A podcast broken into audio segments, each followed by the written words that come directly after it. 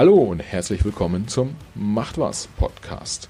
Heute haben wir den neben der Bundeskanzlerin wohl bekanntesten und polarisierendsten ostdeutschen Politiker zu Gast. Gregor Gysi sitzt am Mikrofon.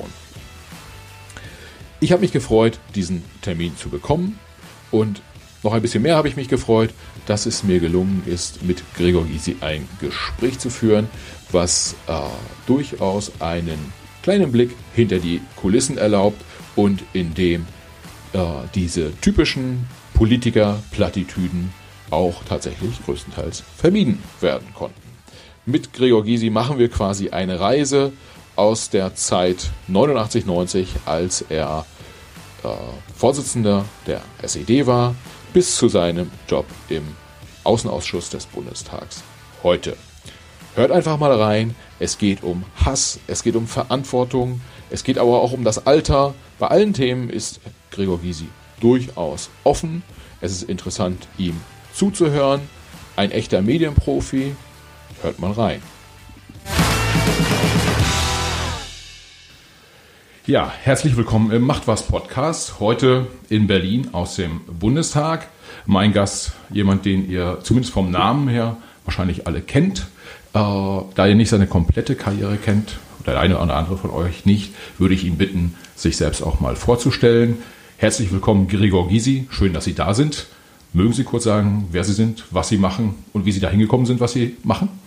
Na, das mag ich eigentlich gar nicht, diese Selbstvorstellerei. Aber wenn es dann sein muss, also ich wurde 1948 in Berlin geboren, äh, hatte immer meinen Hauptwohnsitz in Berlin, äh, bin eigentlich von Beruf Rechtsanwalt, den ich auch bis heute ausübe. Aber 1989 bin ich dann auch in die Politik gegangen und hatte die schwierige Aufgabe, die Interessen derjenigen, die Angst vor der Einheit hatten oder die wussten, dass aus ihnen dort nichts wird, zu vertreten damit sie auch einen Weg in die Einheit finden, aber gleichzeitig sollten sie natürlich auch kritisch ihre Biografien aufarbeiten. Das war so eine Doppelstrategie. Dazu musste ich die Partei, die SED, gründlich reformieren. Das war alles sehr anstrengend. Inzwischen ist die Linke, wir haben uns ja dann vereinigt mit einer anderen Partei aus dem Westen zu einem festen Bestandteil des politischen Lebens in Deutschland geworden. Ich war Parteivorsitzender, ich war viele Jahre lang Fraktionsvorsitzender, ich war dann auch Präsident der Partei der Europäischen Linken und im Augenblick bin ich außenpolitischer Sprecher meiner Fraktion, das heißt im Bundestag. Das heißt, ich habe vier Berufe, ich bin Politiker, ich bin Rechtsanwalt, ich bin Autor und ich bin Moderator. Und das reicht mit 72 Jahren. Das äh, klingt nach einem durchaus schillernden Lebenslauf, um es mal, um's mal so zu formulieren. Vielleicht kurzer, äh, kurzer Hintergrund für die Hörer. Äh, hier sitzen zwei, ich würde es mal sagen, gelernte DDR-Bürger. Äh, ich bin äh, selbst auch in Mecklenburg-Vorpommern aufgewachsen, Mecklenburgische Seenplatte und äh, habe da noch ein paar Jahre sozusagen das FDJ-Hemd tragen äh, dürfen, müssen, wie auch immer. deshalb kann es durchaus sein, dass es hier im Podcast mal die eine oder andere Frage gibt, die sich für einige Leute aus einem Teil der Republik ein bisschen anders hört, äh, anhört als für die Leute aus dem anderen Teil. Wir versuchen das aber mal so zu gestalten, dass alle Spaß am äh, Podcast haben. Äh, jetzt haben mir viele meiner äh, Freunde, Bekannte äh, äh, diverse Fragen mitgegeben für Herrn Gysi. Eine Frage, die immer wieder aufgetaucht ist, ist, wie sind Sie damals eigentlich gekommen an den Job dort bei der SED? Sie waren ja in der breiten Öffentlichkeit noch nicht bekannt und dann standen Sie mit mal vorn, gefühlt für viele DDR-Bürger. Ja, es war so, dass im September oder so kamen zwei Schauspielerinnen zu mir, Johanna Schall und bei Friede Schmidt, und fragten mich, ob ich bereit bin, im Deutschen Theater in Berlin, Klammer auf Ost, Klammer zu, äh, Fragen zu den Übergriffen der Polizei bei den Demonstrationen zu beantworten. Na, ich dachte, ich sitze da an so einem Podium mit neun anderen Leuten und wenn mal eine juristische Frage kommt, beantworte ich die. Aber ich stand dann ganz allein auf der Bühne und quackelte vor mich hin und sagte unter anderem den Satz, das Einzige, was ich nicht verstehe, alle diese Demonstrationen und Kundgebungen sind formalrechtlich widerrechtlich. Man kann doch mal eine legale Kundgebung versuchen und wenn die nicht klappt, also wenn das abgelehnt wird, kann man ja immer noch eine illegale machen, aber man könnte es ja mal versuchen. Einfach so. Und am nächsten Tag waren beide Schauspielerinnen wieder bei mir und sagten, äh, ja, nun haben sie uns einen Floh ins Ohr gesetzt. Wie beantragt man dann eine legale Kundgebung. Wusste ich auch nicht, musste ich nachsehen und dann stellte ich fest, beim Präsidium der Volkspolizei in Berlin musste der Antrag gestellt werden. Der ist dann auch gestellt worden und so kam es zu der legalen Kundgebung am 4. November. Und weil es meine Idee war, riefen mich die Schauspielerin Johanna Schall an und sagte, äh, deshalb darf ich als erster nach den Schauspielerinnen und Schauspielern sprechen. Da hielt ich meine Rede und dann war ich der Öffentlichkeit ein bisschen bekannt, auch weil ich am 6. November im Fernsehen gegen den Gesetzentwurf der Regierung zum Reisen sprach, weil ich sagte, wenn, dann muss man das Reisen richtig erlauben und nicht so halbherzig. Und ähm, daraufhin, als der Arbeitsausschuss gebildet wurde, zur Vorbereitung des außerordentlichen Parteitages, sagten sie, wir brauchten einen glaubwürdigen Mann, der die Kommission leitet zur Untersuchung von Korruption und Amtsmissbrauch im ZK der SED. Und da fanden sie mich, weil sie meinten, der, die Bevölkerung würde mir glauben, dass ich das ernsthaft und ehrlich untersuche, was ja auch der Fall war. Und so kam ich in dieses Gremium. Und so kam es dann auch dazu, dass sie sich auf mich einigten, dass ich eigentlich der neue Vorsitzende werden müsste wegen höherer Glaubwürdigkeit etc. Und in der schwächsten Sekunde meines Lebens habe ich dann Ja gesagt und äh, dafür dann auch anschließend ordentlich draufgezahlt. Aber wenn ich es insgesamt nehme, hat sich mein Leben natürlich auch bereichert. Ja, wenn man das, äh, wenn man an der Stelle mal schaut, äh, die unterschiedlichen, äh, wie soll ich sagen, Aussagen von Politikern, äh, wie sie zu ihren Ämtern gekommen sind. Ganz viele sagen natürlich, sie wurden gerufen äh, im, im Zuge der äh, der Bedingungen sozusagen, äh, ich wurde gerufen und ich habe dann mit meiner staatsmännischen Verantwortung, wie auch immer, der bin ich gerecht geworden. Äh, das klang bei Ihnen auch so. Hat nee, das ist bei mir völlig bei anders. Es gab gar keinen zweiten Idioten auf der Erde, der den Job angenommen hätte. Denn im Dezember 89 Chef der Partei zu werden, die gerade verhasst war, wo sich alle dagegen stellten, das ist kein, keine angenehme Aufgabe. Äh, verstehen Sie, das war ja kein Staatsamt oder sowas, ja. ganz im Gegenteil. Und deshalb wurde ich auch wirklich gehasst von vielen, von anderen wieder geliebt.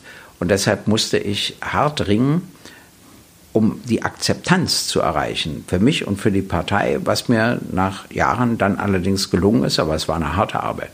Okay, das äh, ist sehr, sehr spannend. Das heißt, es war für Sie tatsächlich auch äh, die, die Wendezeit und danach, es war für Sie einfach auch ja, harte Arbeit, wie Sie es. Naja, war sehr anstrengend. Wurde, ich wurde ja zum Politiker. Bis dahin war ich nur Rechtsanwalt. Und äh, das war eine völlig neue Situation für mich. Und dann wurden wir schnell Bestandteil der Bundesrepublik Deutschland. Und das heißt, ich hatte ja auch noch eine Zuständigkeit als Bundestagsabgeordneter äh, von Bayern bis Schleswig-Holstein. Das war ja auch völlig neu für mich. Also das waren schon Herausforderungen. Ja, ja.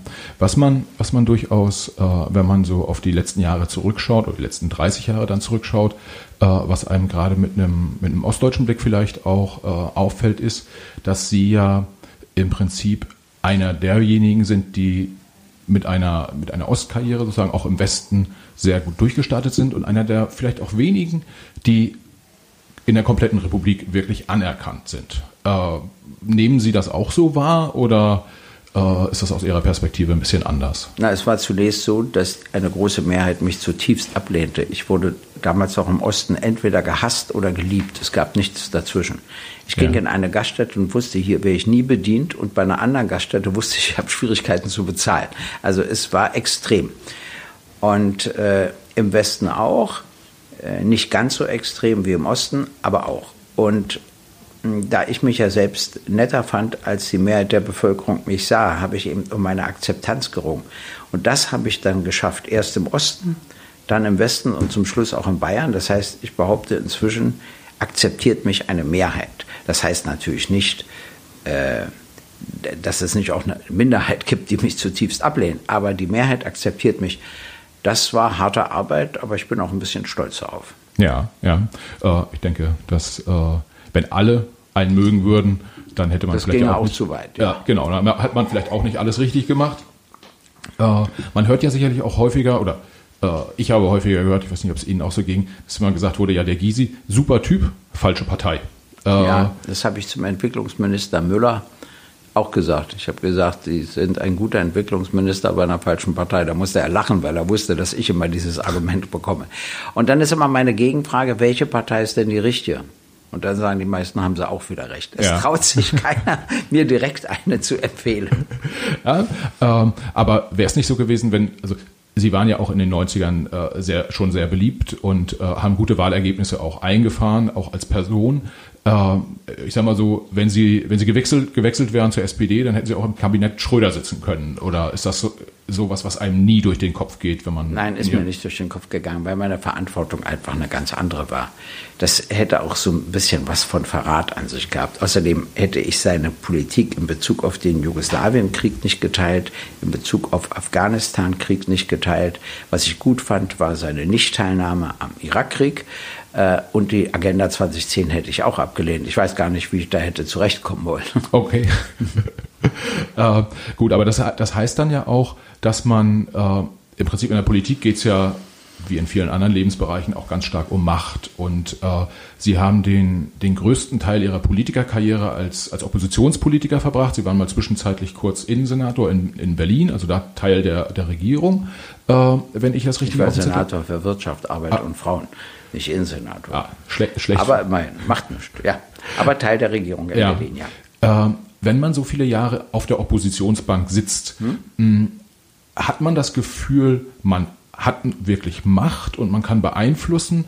Oder ist es eher so, äh, dass es sich irgendwann ein Stück weit abnutzt äh, und man sagt, was, was mache ich hier eigentlich? Entscheidet tut eh die Merkel. Erstens entscheidet inzwischen nicht mehr die Merkel, sondern die Chefs von großen Konzernen und Banken sind mächtiger als die Merkel. Das ist ein Problem. Wir brauchen wieder das Primat der Politik. Zweitens ist die Aufgabe der Opposition eine andere. Erstens musst du den Leuten immer zeigen, es gibt auch Alternativen zur Regierungspolitik. Ja. Und zweitens musst du um die Veränderung des Zeitgeistes ringen. Und wenn dir das gelingt, dann veränderst du auch die Regierungspolitik. Sehen Sie, ich bin der Erste, der auf einer Bundespressekonferenz einen flächendeckenden gesetzlichen Mindestlohn vorgeschlagen hat. Damals waren alle dagegen. Jahrzehnte später ist er sogar vor der CSU beschlossen worden. Das liegt natürlich nicht nur an mir, sondern es liegt sich daran, dass sich der Zeitgeist eben verändert hat.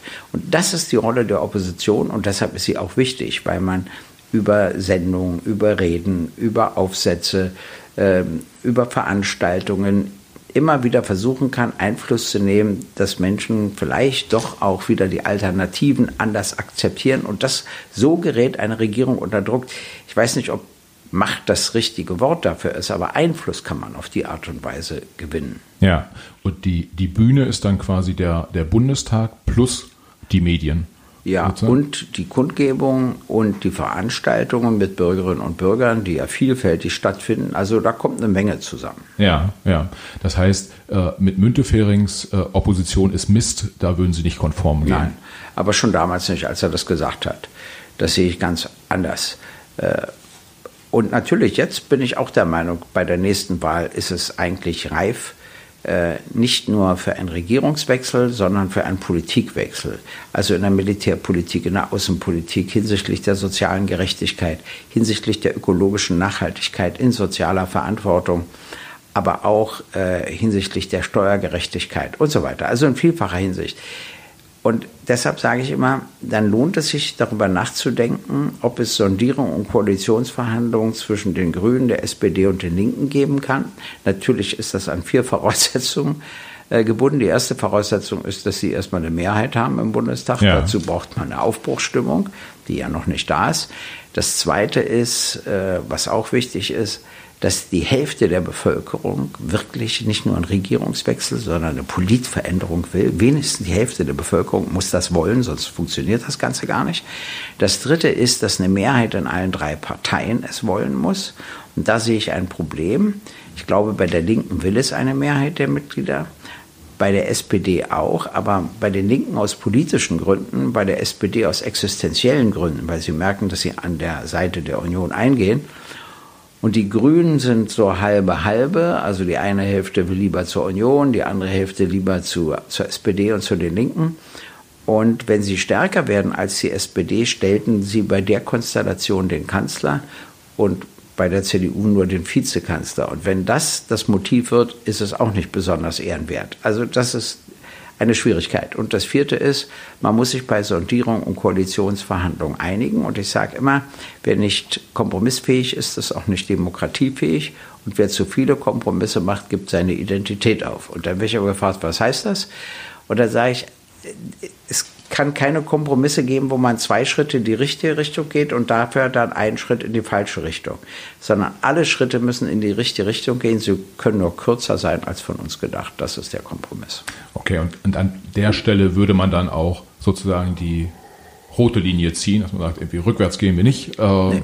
nur klein, also kleine Schritte voran sind. Vielleicht auch größere. Ja. Da muss man dann kämpfen und ringen, aber die Richtung muss immer stimmen. Also ich sage immer, man darf ja nicht zu viele Kompromisse vorher nennen, sonst braucht man ja gar nicht mehr zu verhandeln.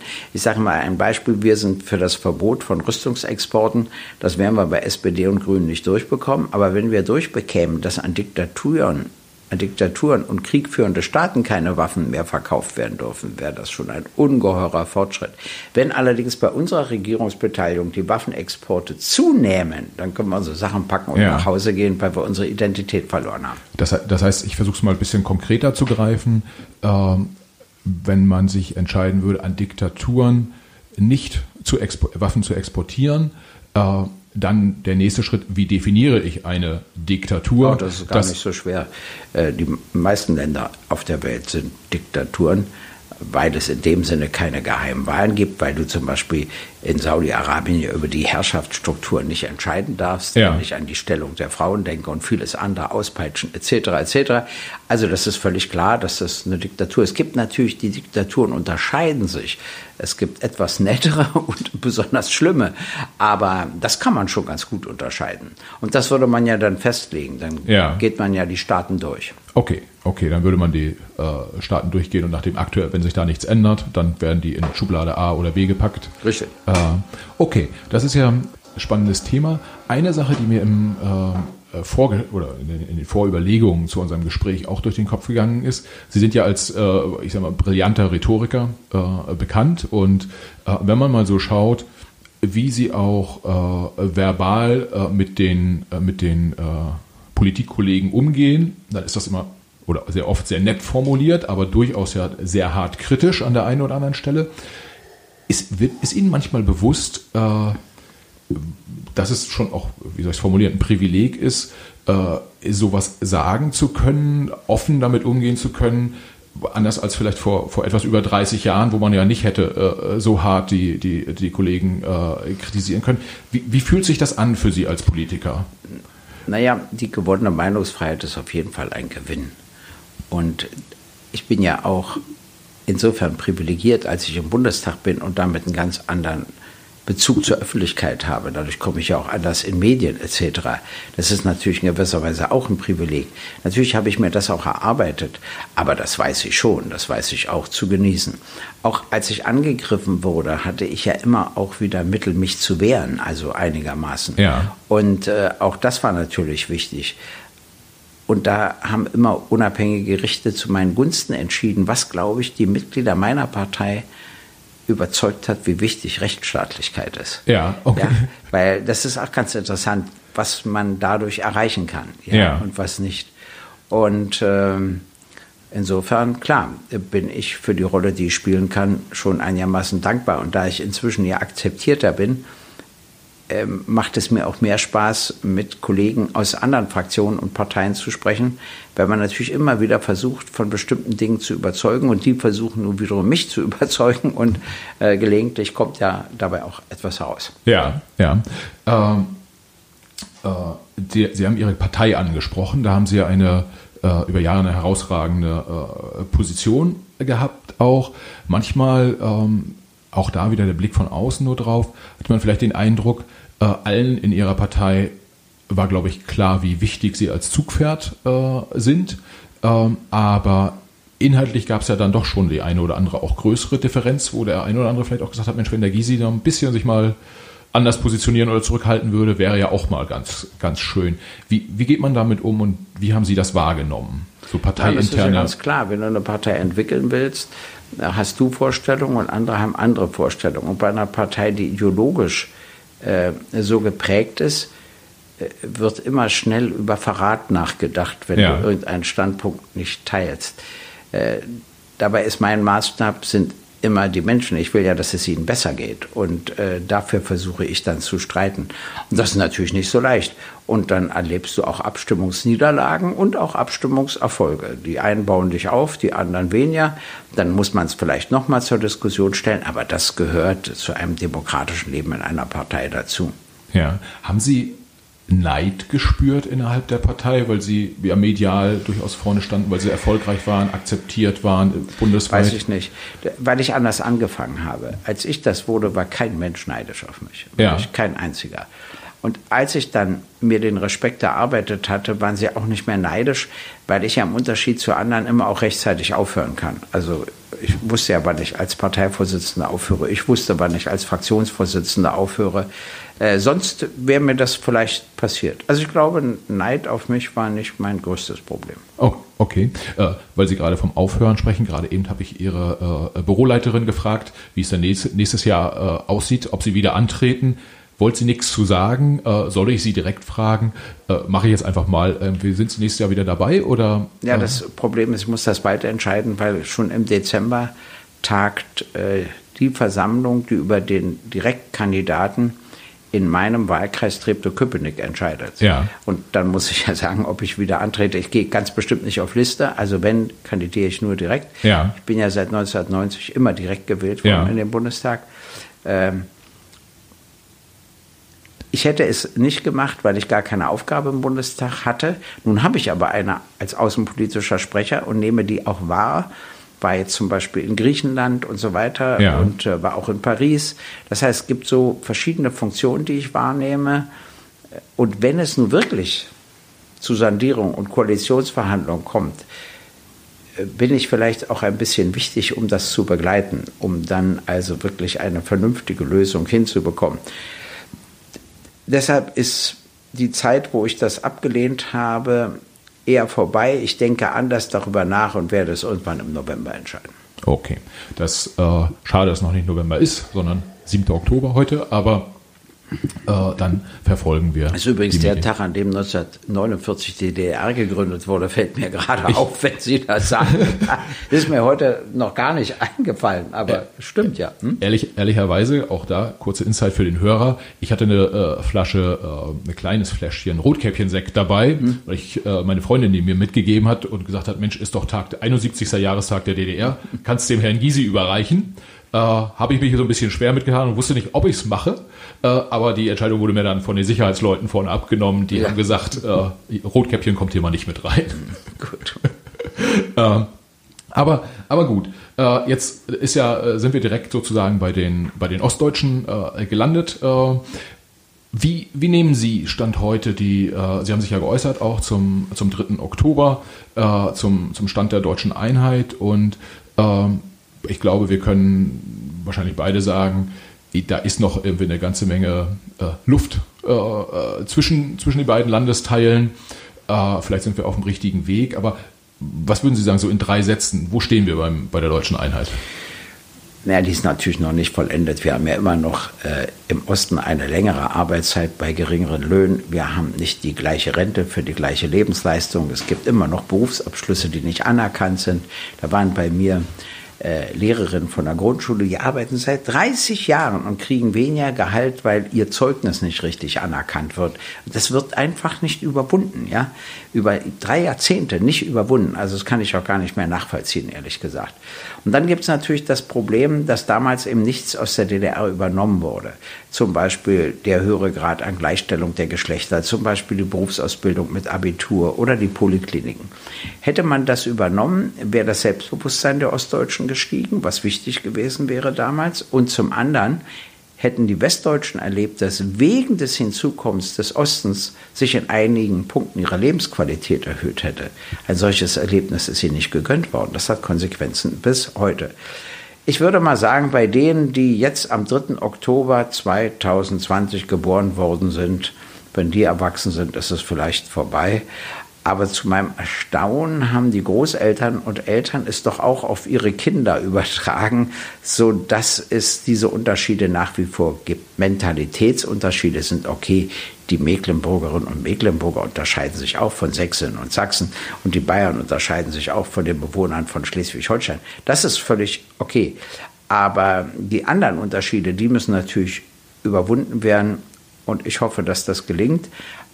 Und ich weiß immer, was wir von der Einheit hatten, positiv, aber ich weiß auch, welche Fehler begangen wurden. Ja, wenn wir äh, dann in den nächsten Jahren diese, äh, diese Trennung weiter überwinden wollen, was würden Sie sagen? Was äh, machen wir eine Top 3? Was muss, was muss kurzfristig passieren, äh, damit man näher zusammenrückt?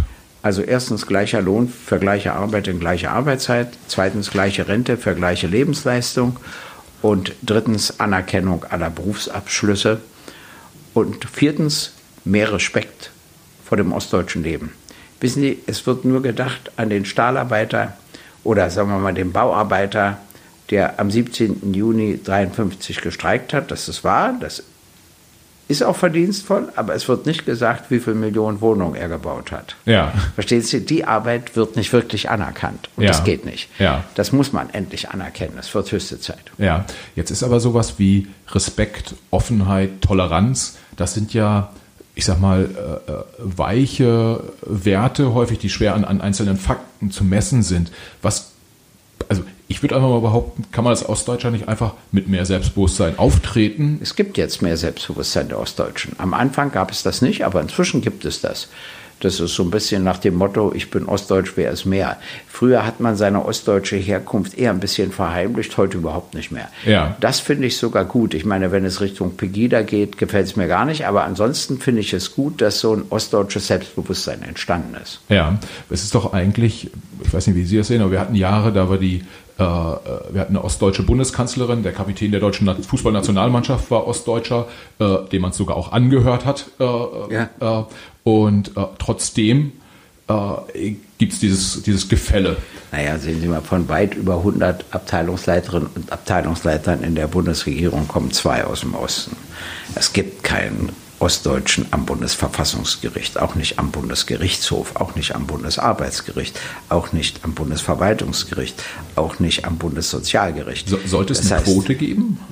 Ja, ich habe mich ja mal für eine Quote ausgesprochen, natürlich nur hilfsweise, weil es gibt ja auch eine Regel im Grundgesetz, dass bei den leitenden Beamten alle Länder angemessen vertreten sein müssen. Die wird verletzt, die Regel des Grundgesetzes in Bezug auf den Osten. Und das merken die Ostdeutschen natürlich. Ja, das heißt, die Ostdeutschen sollten vielleicht auch einen Tick mehr in die Offensive gehen Klar. und auch vielleicht ein bisschen, ja, wie Oliver Kahn es mal gesagt hat, mehr Eier haben äh, äh und, und das so würde ich das natürlich nicht sagen, weil ich ja nicht Oliver Kahn bin. Aber ich würde sagen, ja, wir müssen mehr und deutlicher Forderungen stellen. Ja, ja.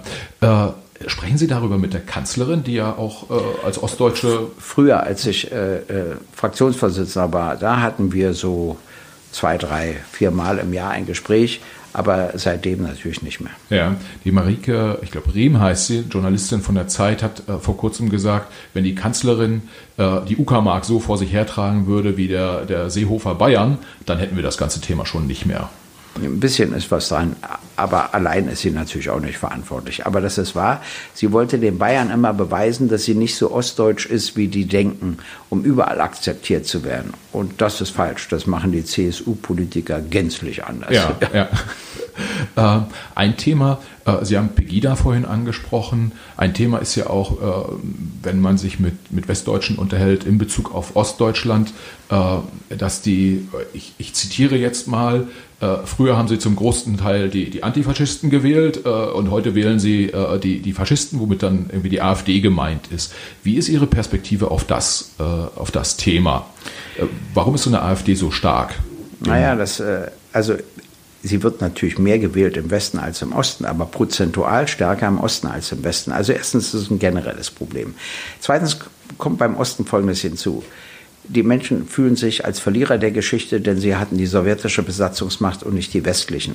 Und ich muss immer erklären, wenn sie die westlichen gemacht, gehabt hätten, wären sie geworden wie die Wessis. Und wenn man im Westen die sowjetische Besatzungsmacht gehabt hätte, wären sie geworden wie die Ossis. Das wollen Sie mir auch nicht glauben, aber so ist es. Der zweite Punkt ist, dass die DDR eine geschlossene Gesellschaft war. Menschen muslimischen Glaubens konntest du gar nicht kennenlernen. Deshalb gibt es eine größere Fremdheit ihnen gegenüber. Und äh, sie können sich das schlecht vorstellen, das Zusammenleben. Haben sie auch nicht gelernt. Das Dritte ist, dass sie bei der Herstellung der Einheit zu Deutschen zweiter Klasse wurden. Da gibt es immer welche, die sagen, ich will aber nicht ganz unten stehen, dann sollen andere noch tiefer stehen. Ja. Und dann gibt es das vierte.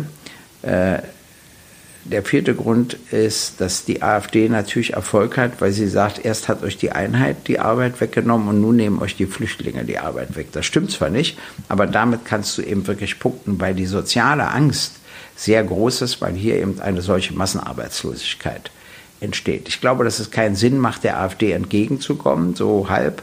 Äh, das hat ja Seehofer versucht, damit ist er gescheitert, ja.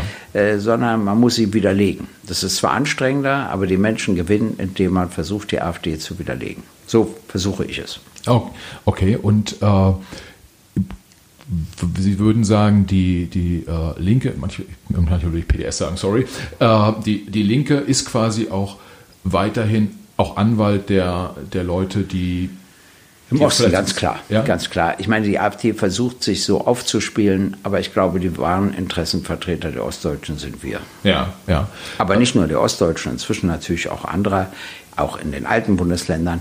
Und zwar immer der, derjenigen, denen es sozial schlecht geht, der Arbeitnehmerinnen und Arbeitnehmer, aber eben auch der Solo-Selbstständigen, auch der kleinen Unternehmerinnen und Unternehmer. Und das Bündnis muss eigentlich bis zum Mittelstand geben, weil in Deutschland alles von der Mitte bezahlt wird, weil die Großen immer geschont werden. Und das ärgert auch den Mittelstand. Ja. Und da muss man mal dafür sorgen, dass die großen Banken und Konzerne richtig herangezogen werden, was ja bisher nicht der Fall ist. Ja, vielleicht vor dem Hintergrund. Äh wir haben ja, sind ja jetzt äh, immer noch in der, in der Corona-Krise sozusagen.